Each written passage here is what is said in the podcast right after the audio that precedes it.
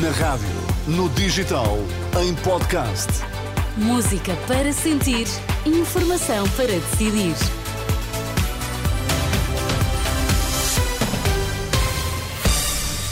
Vai conhecer os títulos em destaque nesta edição das duas.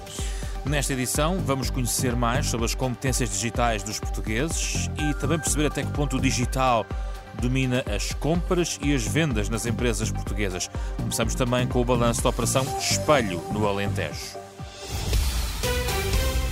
Notícias às duas na Renascença, edição de José Pedro Frazão. Operação Espelho é o nome dado pela Polícia Judiciária ao combate ao tráfico de seres humanos, que mobilizou 480 operacionais no Baixo Alentejo. Pelo menos 28 pessoas foram detidas nesta operação.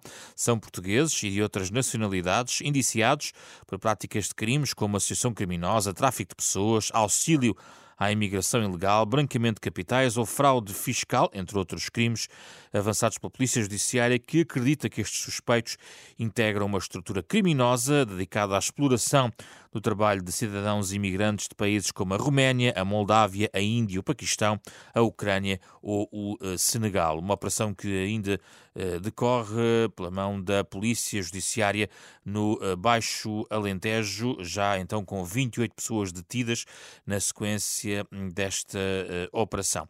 Há 580 pessoas que estão à espera de vaga para respostas sociais e cuidados continuados em Portugal, são dados do coordenador do Plano Nacional do Envelhecimento Ativo.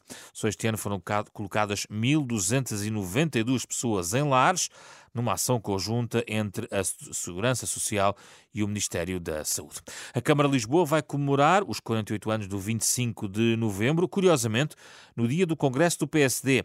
Carlos Moeda já tinha anunciado no discurso do 5 de outubro que ia comemorar o 25 de novembro, avança já este ano com essa comemoração, cerimónia ao meio-dia no espaço do Conselho e uma conferência à tarde sob o título Cumprir Abril em Novembro. Conta com o socialista Álvaro Beleza e o social-democrata José Miguel Judice. Aumentou em 19% o número de novos pedidos de asilo na União Europeia.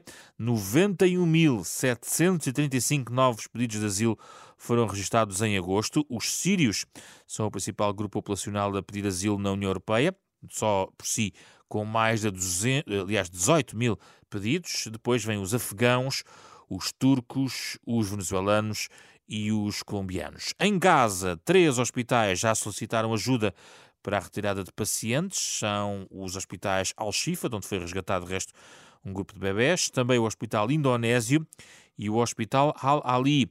Esta informação foi avançada por um porta-voz da Organização Mundial de Saúde, que adianta que a evacuação dos hospitais está apenas em fase de uh, planeamento. Digital, as vendas de bens e serviços online representaram 19% da faturação das empresas portuguesas no ano passado. É um aumento de 1,8 pontos percentuais face a 2021. No entanto, está a diminuir o número de empresas, ou percentagem de empresas, que efetuaram vendas de bens e serviços através de comércio eletrónico. São 18%, e isto é, eh, significa menos 1,6 pontos percentuais do que em 2021. O Instituto Nacional de Estatística, que nos traz estes dados, assinala que o número de compras online em Portugal ainda é inferior à média da União Europeia, em termos relativos. No entanto, a maioria dos portugueses adultos tem competências digitais de nível básico ou acima disto neste momento. Está tudo em rr.pt. Podem não ter a disponibilidade financeira, mas o nível está lá. Agora são duas e quatro.